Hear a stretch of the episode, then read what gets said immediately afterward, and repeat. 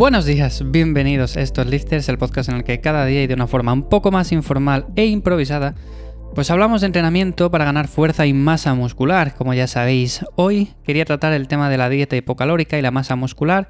Bien porque muchas personas a día de hoy todavía tienen sobre todo creencias bastante equivocadas con respecto a este tema y sobre todo porque acaba de salir un reciente metaanálisis que muestra los beneficios de incorporar un programa de fuerza dentro de un periodo con dieta hipocalórica. Si bien es cierto que normalmente en este sentido los que entrenamos fuerza, personas que llevamos un tipo de entrenamiento de este estilo, ya sabemos de la importancia de hacer un entrenamiento con cargas, ya sabemos que previene de la pérdida de masa muscular, que sirve para muchas otras funciones que en general esto se traduce en ganar salud, en ganar calidad de vida, a día de hoy todavía muchas personas, y lo seguimos viendo si vamos al gimnasio, su única intención al apuntarse a un centro para hacer más ejercicio, para hacer deporte, es ir a la máquina de cardio, es hacer simplemente spinning, es hacer eh, carrera, es hacer simplemente movimiento, es hacer cardio, cardio, cardio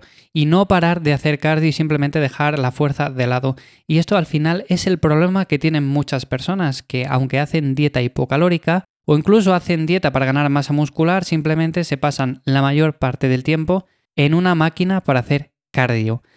Y digo esto principalmente porque, a ver, si nuestro objetivo es perder grasa, en este sentido, sabemos que la dieta es importante, sabemos que el aporte de proteína es muy importante, tener un balance calórico negativo, comer menos calorías de las que gastamos, esto es simplificarlo mucho, pero en definitiva es lo que es. Y si no llevamos a cabo un entrenamiento de fuerza como tal, que prevenga esa pérdida de masa muscular, vamos a estar perdiendo grasa, por un lado, pero vamos a estar también perdiendo músculo. Y esa pérdida de músculo lo que va a hacer es que al final al espejo, aunque sí que perdamos peso, no nos veamos del todo bien, no nos veamos como realmente queremos vernos. Normalmente suele ser muy común el hecho de pesarnos en la báscula, mirar a ver y ver que a lo largo de las semanas sí el peso está bajando, pero ¿qué tipo de peso está bajando? Aquí es donde quiero entrar yo. Porque una cosa es bajar peso y otra cosa es bajar grasa. Bajar grasa es bastante diferente. Y el tema de bajar grasa es bastante sencillo. Simplemente con una dieta hipocalórica llevando un entrenamiento acorde de fuerza, es muy simple, se va a bajar la grasa. Lo que pasa es que requiere de un poco de paciencia. No es como los procesos de ganar masa muscular, que requieren más tiempo y sobre todo son bastante más complicados. Hay que hacer una sobrecarga progresiva, hay que entrenar muy muy duro. No digo que cuando perdamos grasa no haya que entrenar duro, pero sobre todo para ganar masa muscular es un proceso que es bastante más complicado. La pérdida de grasa en sí es bastante sencilla. Entonces, el problema de muchas personas es ese, el pensar que eh, con el cardio se pierde más grasa y dejar de lado el entrenamiento de fuerza, que es una parte fundamental, por no decir que es la más importante de todas junto con la dieta. Y pasando a la siguiente pregunta que quería tratar es dieta o ejercicio, que es la pregunta que la mayoría de personas se hace en este punto. ¿Qué es mejor, hacer dieta o hacer ejercicio para perder grasa? Sabemos que la dieta, en este sentido, tiene que ser acorde. Si no hacemos un déficit calórico, poca grasa vamos a perder. No va a haber forma de perder grasa. Pero si hacemos dieta, si hacemos un déficit calórico, lo tenemos todo bien controlado, y el único ejercicio que hacemos es cardio, es salir a caminar, es salir a correr, salir a pasear, vamos a perder peso. En este punto, alguna persona me dirá, vale, vamos a perder peso, ¿y qué? Es lo que yo quiero, perder peso. Yo en este sentido, yo creo que lo que quieres es perder grasa, no perder peso. Perder grasa es diferente, entonces perder grasa debería ser tu objetivo principal. Perder peso como tal no tiene mucho sentido, porque si ese peso, además de grasa, viene de músculo, te vas a ver igual de mal que te veías con 5 kilos más o 10 kilos más. Entonces, enfócate en la pérdida de grasa, basta ya de pensar en quiero perder peso. Quiero perder grasa, es lo que quiero hacer, quiero perder grasa, no quiero perder peso. Y en este sentido, la obsesión por el cardio ha hecho mucho daño, sobre todo porque a día de hoy sigue habiendo muchos artículos que siguen hablando de los beneficios del cardio, que sí, que son muchos. El cardio también es una actividad que es buena, o sea, el movernos en el día a día, no simplemente entrenar una hora fuerza y el resto del día estar quietos, estar parados sentados delante de un ordenador. Pero el cardio como tal, si es la única actividad que realizamos, es muy pobre, no va a prevenir esa pérdida de masa muscular, tampoco nos va a hacer ganar masa muscular el cardio como tal, y menos si es un cardio de este de ir dando paseos por ahí, que para mí es el cardio favorito, ya os lo digo de antemano, porque yo hago entrenamiento de fuerza y mi cardio es simplemente moverme en el día a día. O sea, no salgo a correr como tal, ni hago sesiones de spinning, salgo con la bicicleta de vez en cuando, eso sí, pero cardio de salir a correr como tal, de hacerme 20 kilómetros corriendo, pues no, nunca lo hago. Y en este sentido, si es tu actividad principal, pues me parece bien, está fenomenal que lo hagas de esta forma, pero ten en cuenta que si lo haces en, dentro de una fase de pérdida de grasa, tu objetivo principal junto con ese cardio que realizas es meter una sesión de fuerza, una sesión para mantener esa masa muscular. Si quieres perder grasa, ese va a ser tu objetivo.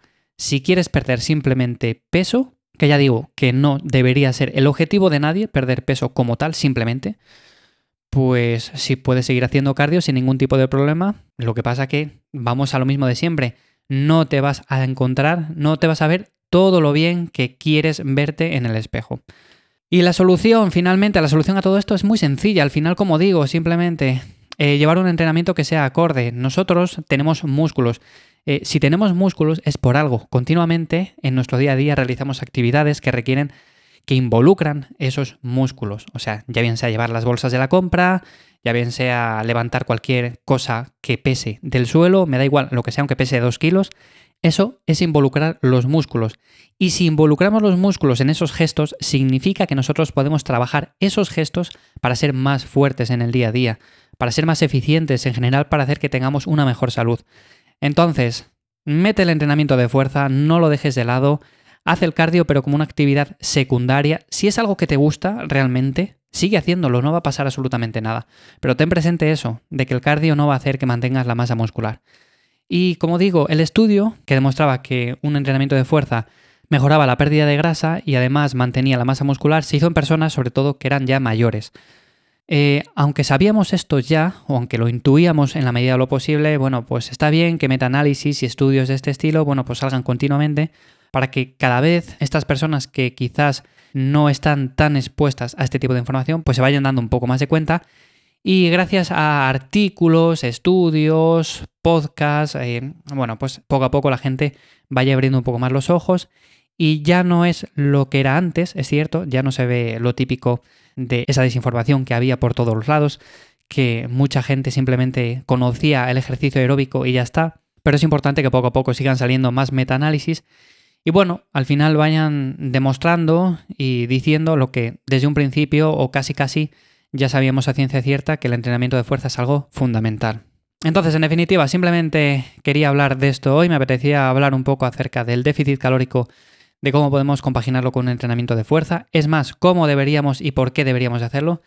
Y sin más, gracias por estar un día más ahí. Ya sabéis, os dejo como siempre en las notas del episodio la guía para entrenar en casa con vuestro propio peso corporal. Es una guía totalmente gratis.